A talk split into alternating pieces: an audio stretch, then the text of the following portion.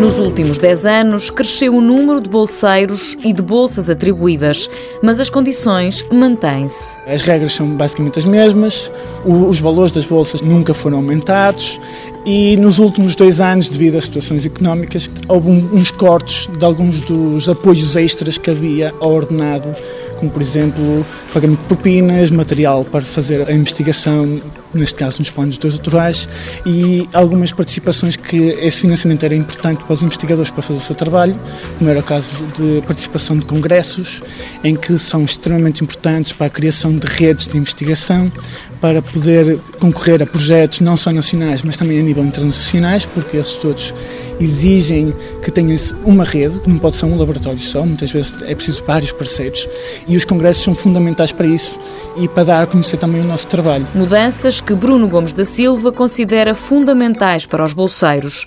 Mais do que as bolsas individuais, a crise em Portugal afetou a atribuição de projetos. Provavelmente foi uma escolha institucional e, entretanto, com a situação que piorou a nível nacional económica, o número de projetos não se tem vindo a aumentar, manteve-se mais ou menos constante ou ligeiramente a diminuir.